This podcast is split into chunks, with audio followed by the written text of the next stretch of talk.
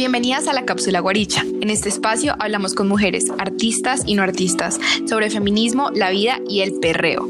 Nosotras, sus Guarichas hosts. Yo soy Valentina. Yo soy Julieta. Yo soy Natalie. Vengan a guarichar con nosotras. Hola a todas, bienvenidas a una nueva cápsula Guaricha, donde vamos a conocer y conversar con mujeres que están haciendo cosas súper interesantes en las redes sociales, desde arte, emprendimientos, fundaciones, etcétera. Queremos construir conocimiento, intercambiar experiencias, pero más importante, guarichar. En esta edición estamos con Juliana Rincón, ella es abogada de la Universidad Javeriana, estudiante en una especialización de Derecho Público y Constitucional, ganadora del concurso de ensayo y podcast Cabelier. Su ensayo ganador tuvo como un tema central la violencia contra la mujer y su aumento en el contexto de la pandemia y el aislamiento. Ella es feminista y además activista por los derechos no solo de las mujeres, sino de aquellas privadas de la libertad. Estamos muy honradas y felices de tenerlas aquí con nosotras y estamos seguras de que esta conversación nos va a enseñar muchísimo. Bienvenida, Julia. Muchas gracias, Valentina, por la calurosa bienvenida a Natalie y a Juliana. Es un gusto para mí estar en este espacio, en especial porque pues reconozco el valor tan inmenso que es eh, lo que aporta Guarichart eh, en nuestro día a día, al menos en el mío, lo ilumina de una forma muy, muy bella. Ay, muchas gracias.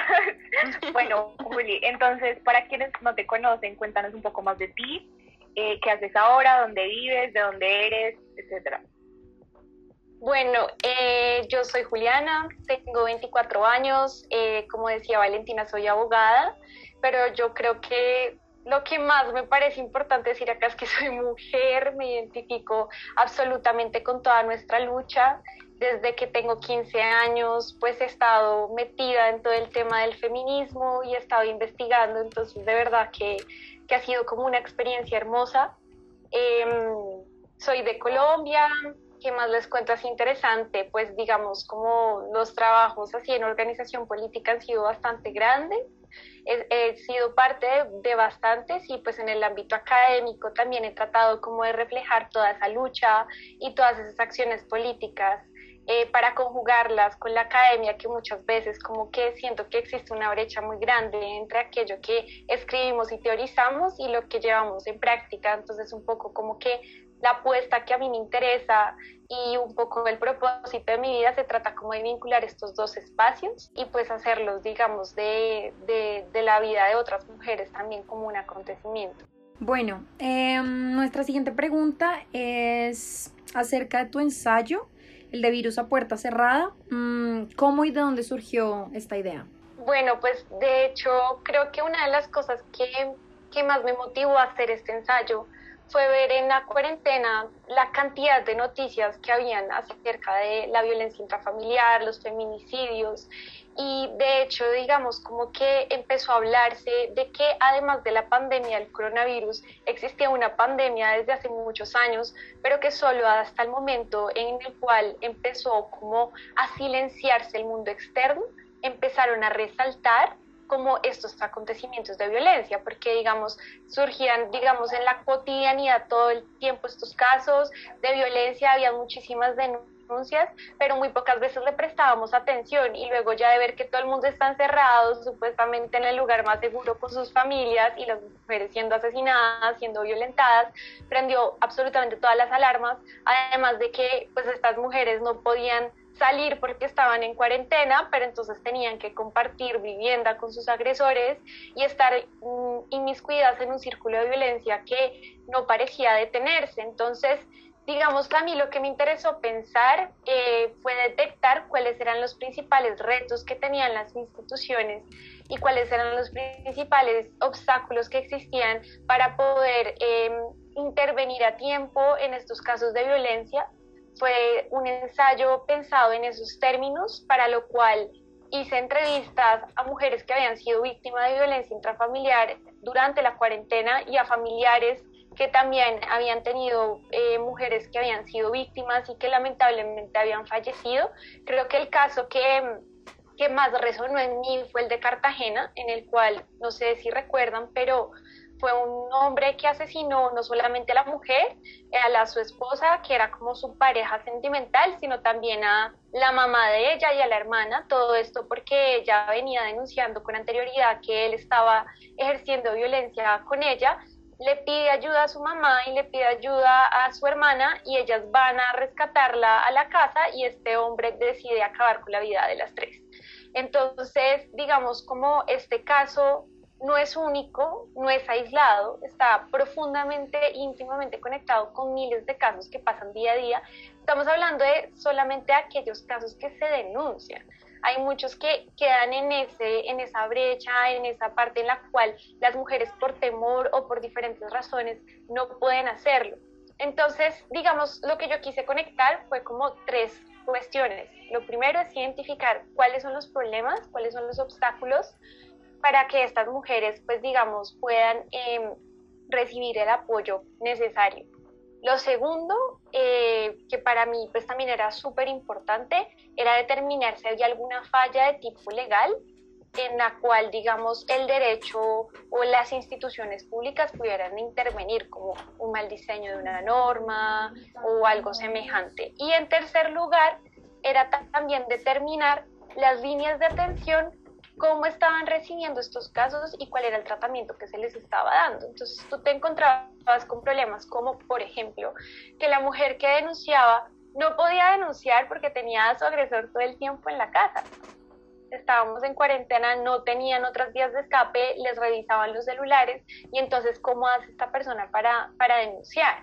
Entonces, a raíz de todo esto surgió una campaña que de hecho yo entrevisté a esta persona que se llama Daniela Lozano, es directora de una fundación y era de vendo maquillaje o compro maquillaje, era un hashtag así que no sé si recuerdan. Y básicamente era que las mujeres que utilizaran este hashtag podían, eh, estarían realmente era haciendo como una denuncia, pero por temor a que su agresor viera que estaban denunciando, pues digamos como que ahí se camuflaba la denuncia. Esa fundación recibió miles de denuncias y las desbordó por completo dieron cuenta que no tenían todo el andamiaje para poder acompañarlas. O peor aún, cuando las acompañaban y acudían a las instituciones, estas mujeres resultaban completamente desprotegidas. Entonces, digamos como que lo que para mí fue fundamental fue darme cuenta que los problemas no solamente están en una etapa, sino en todos los aspectos. ¿sí? Y, eso pues genera como cierto, no sé, como cierta desesperanza, porque es que no funcionan las instituciones, no funcionan los canales de denuncia del todo, las mujeres terminan siendo lamentablemente y trágicamente asesinadas, porque digamos uno de los rastros que nos deja esta investigación que yo hice es la muerte es la punta del iceberg pero debajo de la muerte hay muchas violencias que se consumen sistemáticamente día a día y que muchas veces pasamos por alto o no les damos la importancia de vida. Y temo decir que las instituciones, lamentablemente, al ver que la violencia contra la mujer es algo tan normal y se ha normalizado tanto, que no prenden ya las alarmas, porque son casos que se ven diariamente y son miles. Entonces, como, ay, que vienen a denunciar que le pegó el esposo. Ah, sí, normal, eso pasa todo el tiempo, ¿sí? Entonces, ya ni siquiera la sensibilidad emocional y la vinculación de una persona que trabaja en estas cosas realmente se ve, porque pues ya no hay una aprehensión realmente, como uno le llegan unos casos terribles, eh, como abogado uno también veo en las, en las noticias ya casos que son extremos que salen a la luz, como la niña que el papá asesinó, la niña que el papá violó. Entonces, claro, ahí todos los medios saltan y todo el mundo es como, no, protejamos nuestros niños, nuestras niñas, en especial nuestras niñas, porque siempre resultan las más violentadas. Pero son casos extremos, pero estamos hablando de que esto pasa todo el tiempo y hay muchos que ni siquiera, como les mencionaba, llegan a ser denunciados. Entonces, digamos, eh, un poco como el propósito del ensayo fue develar como todos estos retos y hacer un análisis de derecho comparado para examinar lo que en otros países se ha venido adelantando con el propósito de poder em, arreglar esta situación y pues digamos vincular campañas de sensibilización para todas las personas. De allí que el título de mi ensayo, digamos también a raíz de la pandemia, sea Virus a puerta cerrada, la violencia contra la mujer. Y es como eh, que día vi una frase muy bella que me, me caló resto y fue como cuántas muertes más de mujeres tiene que haber para que el feminicidio sea considerado una pandemia, ¿sí? Y de verdad que lejos de las cifras del COVID no estamos. Bueno, sí, Juli, yo creo que, o sea, lo que dices es muy importante en el sentido de que más allá de, de, la respuesta a las instituciones, yo creo que las instituciones deberían ser como el último bastión de, un, de una propuesta que de verdad abrace la problemática tan amplia. Porque si nosotros estamos confiando que la violencia y todo el tipo de violencia contra la mujer se va a reducir simplemente porque ponemos un nuevo tipo penal o porque endurecemos las penas, en verdad nos estamos engañando, porque si tantas personas tienen que llegar a ser condenadas es porque el problema no se está deteniendo o porque este, o sea, porque simplemente subir las penas no lo está solucionando. Entonces, eso que dices me parece muy valioso y también la revictimización, que es algo muy común en el sistema judicial y es que las personas a veces, pues si bien no pueden denunciar, cuando lo hacen no son tomadas en serio o simplemente son revictimizadas o si alguien después de mucho tiempo sale a denunciar es ¿y por qué no dijo antes? ¿y por qué hasta ahora? ¿y por qué? Y o sea, como que a cuestionar a la víctima cuando en realidad la víctima a la víctima se le cree y a la víctima se le escucha y se le abraza y se le y se le recibe y se le apoya. Entonces, yo siento que lo que hiciste con ese ensayo es demasiado valioso también para para despejar como todos estos mitos de es que a los hombres también los matan y es que todo eso es muy necesario empezar a educar a la gente y empezar a, dar luz sobre estas problemáticas y lo que hiciste pues me parece muy muy valioso. Sí, no, ahí quería añadir un poco a eso que mencionabas, ¿vale? Eh, lo siguiente es, bueno, la mujer hace un juicio de razonabilidad antes de denunciar y es muy dramático que en ocasiones prefiera soportar la injusticia de no denunciar a denunciar porque va a ser sometida al escarnio público. Y es que esto, digamos, hay que verlo, como les mencionaba, desde diferentes fases. Tú te enfrentas a los medios de comunicación, te enfrentas a toda la parte del andamiaje judicial, te enfrentas a un fiscal, te enfrentas a una estructura entera que va a poner en duda lo que tú estás diciendo, que va a buscar razones o motivos por los cuales eh, te hicieron lo que te hicieron. Y, y es dramático porque en muchas ocasiones creen y piensan como esto no me va a proporcionar justicia en lo más mínimo, lo que va a hacer es hacerme más daño. Entonces es también pensarnos esos retos y digamos también como conectado con esto les voy a poner algo muy, que al menos a mí me dejó muy impactada en, en, la investigación que hice y es las organizaciones hay veces de mujeres tienden a pensar que mayor punibilidad de las cosas o aumentar la penalización o las penas va a causar un mayor impacto y esto va a hacer que vayan a disminuir los asesinatos o las violencias. La verdad es que eso no es tan cierto.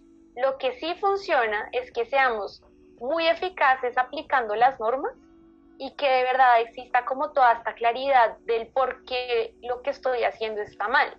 Y eso no pasa. Entonces lo que termina pasando es que tenemos delitos, eh, se cambian, se hacen reformas legales, pero no estamos cambiando el fondo, que es lo que más nos importa y es que disminuyan las víctimas y las mujeres no sean sometidas a todo tipo de violencia constantemente. En Colombia, ¿qué pasó? El, el, delito de acá me pongo un poquito, voy a tratar de ser como lo más clara posible y lo más sencilla para que todos entiendan un poco esto, porque entiendo que los abogados a veces hablamos un poco enredados y, y no está bien, eso no está bien. Entonces, básicamente existía un tipo penal que hablaba sobre la violencia intrafamiliar. Este delito lo que hacía era que tenía una audiencia, eh, eh, perdón, tenía como una, sí, una audiencia de conciliación donde te reunías con tu agresor a conciliar la violencia que te estaba haciendo. Entonces, ¿qué pasó? Todos empezaron a saltar porque dijeron como, como así, ¿no? O sea, estas audiencias no, no sirven, porque pues obviamente las mujeres hay que también darnos cuenta de esto y es que el tema de sacarnos del patriarcado y todo el machismo también va con nosotras hacia adentro, ¿no? Como, y esa yo creo que es una de las lecciones más lindas del feminismo, y es, esto no es un trabajo solamente externo, es interno y es de todos los días. Yo, yo después de, es interno y es de todos los días. Yo, yo después de venir desde los 15 años aprendiendo el feminismo, les digo que no termino de aprender y que todos los días me estoy encontrando con pequeñas actitudes que yo hago, eh, pues digamos que pueden llegar a ser machistas o violentas con otras mujeres y violentas sobre todo conmigo misma, porque la relación que más cala al patriarcado es la que tenemos con nosotras mismas, es la forma en la que nos percibimos, es la seguridad que tenemos de nuestros vínculos afectivos y nos han enseñado ideas sobre el cuidado que son completamente erróneas al cuidado. Entonces, estas mujeres que son víctimas de esta clase de violencia no tienen tampoco, digamos, como ese soporte emocional de salud mental y enfrentar a su agresor en estas audiencias era terrible. Entonces, muchas de ellas lo que pasaba es que llegaban a esas audiencias y ya no querían volver o, digamos, se las manipulaba, eh, pasaban una serie de inconvenientes, ¿sí? Lo que terminaron haciendo pues muchos colectivos y organizaciones de mujeres fue consolidar que se eliminaran las audiencias de conciliación. Pero entonces, ¿qué pasó? Resulta que los fiscales, eh, pues ustedes saben que siempre como estas personas tienen como unos truquitos para poder cambiar las cosas de la forma que mejor les convenga. Entonces, lo que pasa es que ellos ya no lo, como eliminaron el requisito de la audiencia de conciliación y entonces les tocaba ya hacer más la investigación, imputar a la persona, que es como cuando ya le Exacto, exacto. Y entonces, ¿qué, ¿qué hacen los fiscales? Ya no te dicen que fue violencia intrafamiliar, te dicen que es lesiones personales. Y oh sorpresa, lesiones personales sí tienen audiencia. Exacto. Entonces, por donde uno lo vea, como que a pesar vean que existió como una reforma para evitar esto, los fiscales que son quienes aplican las normas, pues no están haciéndolo bien. ¿Por qué? Porque no les conviene, porque se demoran, porque saben que cuando existen estas audiencias de conciliación, las mujeres pues no van a querer enfrentarse a su agresor de nuevo. ¿sí? Y entonces lo trágico de la pandemia fue, ok, llegaba la, ustedes podían denunciar en una comisaría de familia y ellos podían darte como una medida y viera cómo sacar a tu agresor de la vivienda. Y el agresor, pero yo a dónde me voy? Estamos en pandemia, yo no tengo a dónde irme, me van a dejar en la calle. Se empezaban a surgir una cantidad de problemas impresionantes. Y creo que todo eso reveló como la inconsistencia y la falta de un enfoque diferencial que existe verdaderamente en nuestras leyes digamos como un poco el propósito que yo quería traer a colación en esta charla es ese. Un enfoque diferencial no es darle más beneficios a las mujeres. Un enfoque diferencial, como lo propone la teoría feminista, esto pues digamos está soportado como por un montón de estudios legales que se desarrollaron inicialmente en Estados Unidos, pero también digamos en España con una socióloga maravillosa que les recomiendo un montón que se llama Rosa Cobo. Ellos hablan de hay que desmantelar toda la estructura porque esa estructura ha sido pensada para los hombres y por lo general quienes crean esto son los hombres. Entonces, lo que tiene que ver un enfoque diferencial y una mirada así en el derecho y en realmente yo pensaría que es algo que debemos aplicar en nuestro día a día, en nuestra vida cotidiana, es preguntarnos cuáles son las verdaderas necesidades que tenemos como mujeres, qué, digamos, medidas, qué normatividades, qué podemos diseñar que sea acorde a nosotras y nosotras ser parte de esa participación. Ahora, que participemos no quiere decir del todo, pues que ya vaya a estar perfecto, porque me salen acá de pronto como, pues no quiero tener posturas políticas, pero yo digo, no, pero está Marta Lucía Ramírez, ella es vicepresidenta, ya. No vamos, no vamos a tocar aquí, pero creo que ya lo pueden decir. exacto, exacto. Entonces, es pensarnos eso, o sea, pueden existir diferentes personas y mujeres estar en los organismos de poder y está bien, ¿sí? Lo que me, a mí me interpela y es como lo que yo busco en las mujeres que están en estos organismos de poder es representen nuestros intereses. Pregúntense, ¿verdad?, cuáles son nuestras necesidades. Y ahí es lo que se aplica, eh, que se llama la acción diferencial, me imagino, no sé, pronto ya la han escuchado, y es como qué mecanismos nosotros podemos aplicar para poder ayudar en situaciones de discriminación de las mujeres, reconociendo que ellas están sujetas como a toda esta cuestión a lo largo de su vida. Entonces, digamos como que ahí hay que tener también cuidado porque hay veces cuando se aplica acción diferencial se reproducen estereotipos de género. Pero digamos, siento que ahí el papel que ha, que ha cumplido un poco como organismos como la Corte Constitucional o pues sí, así como que lo que han hecho es decir, ok, hay que mirarlo también para los hombres y, es un poco también la lucha, ¿no? Como que yo hago como un poco estas cuestiones y siempre salen hombres como, pero como así, todo igual, igual, o sea, mujeres y hombres igual, como así que van a aplicar algo diferencial para las mujeres.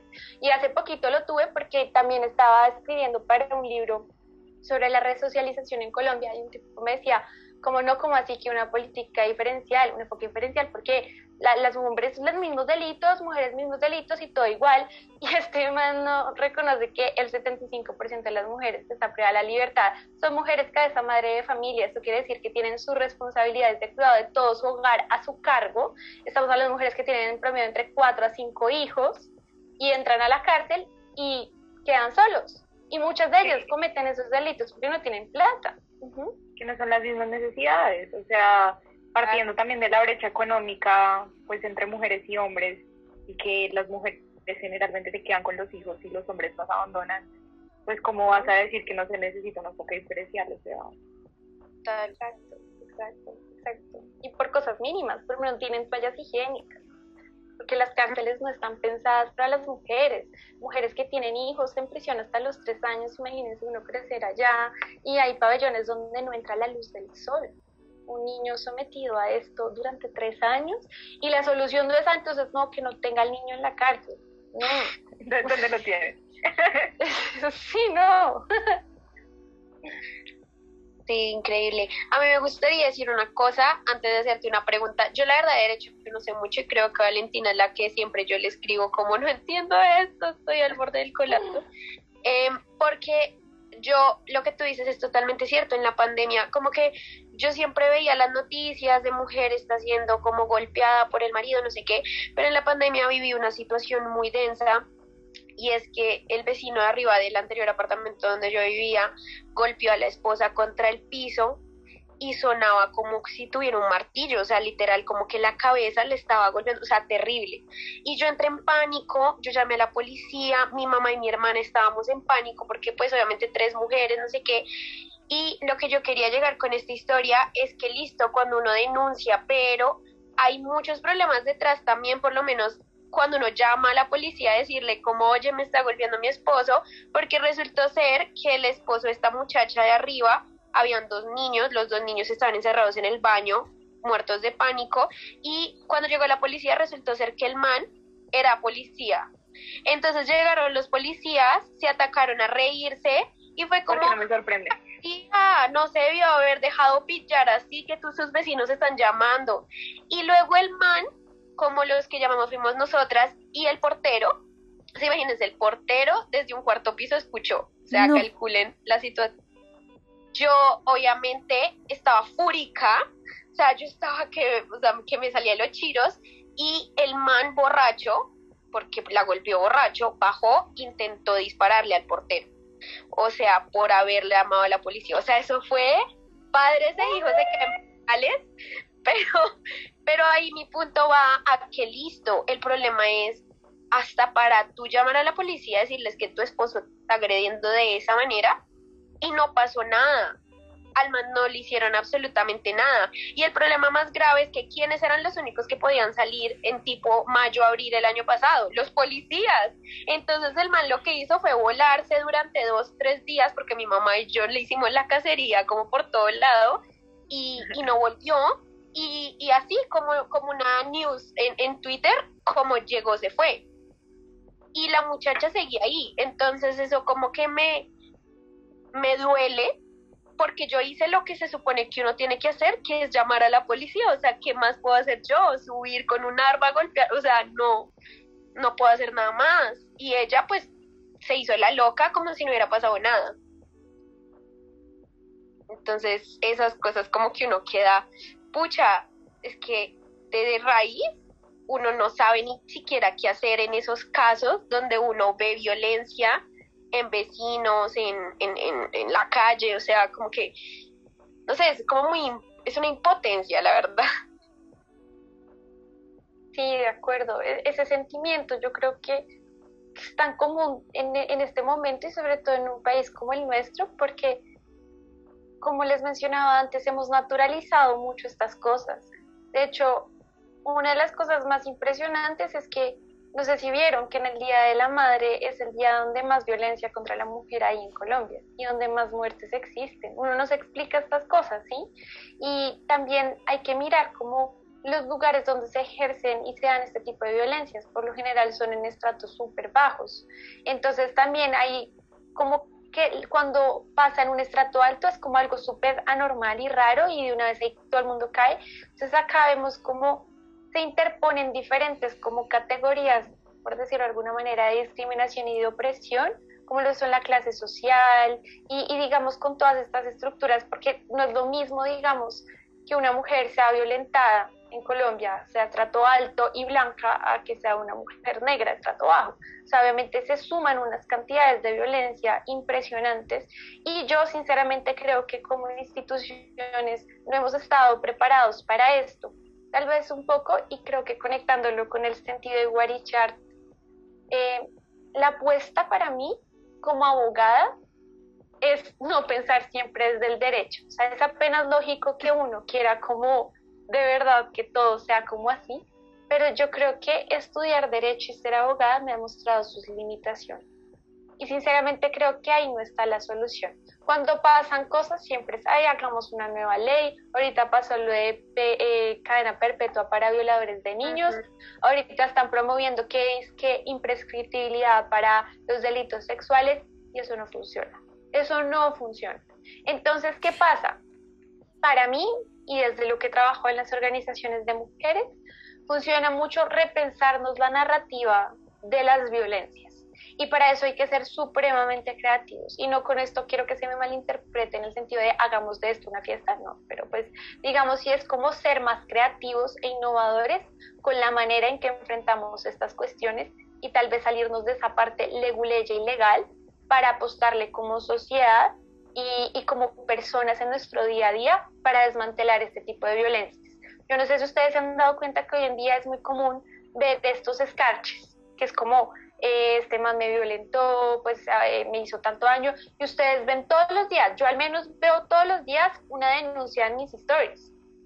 Y no les pasa que algunas leen y otras no, como que hay veces ya uno como que lo ve tanto que uno ya no se centra Exacto. Entonces, un poco también la propuesta desde muchas organizaciones de mujeres es repensarnos el escarche y la manera en que lo que estamos haciendo. Y tal vez como tejer vínculos entre mujeres, porque cuando les hablaba del cuidado, para mí el amor está definido en cómo tengo mi relación con las mujeres que me rodean y cómo esas redes de apoyo que me rodean me hacen sentir cómoda, tranquila, en paz conmigo misma. Nada de esto del amor romántico, pues digamos de mi príncipe azul, creo que es un poco se ha ido como cambiando y digamos algo muy hermoso que ha pasado es que muchas de las organizaciones de mujeres están reemplazando al Estado en muchos, eh, muchas denuncias. No sé si vieron la de Ciro Guerra, eh, la revista Volcánicas de Mujeres organizó toda la denuncia y lo hizo impecable lo hizo muy bien, hizo todo un documental, o sea, tan, tan bien armado que, que hasta yo le digo que un fiscal debería mirar. Entonces, digamos, y vean que fue creativo, ¿no? Entonces, como que eso me parece interesante.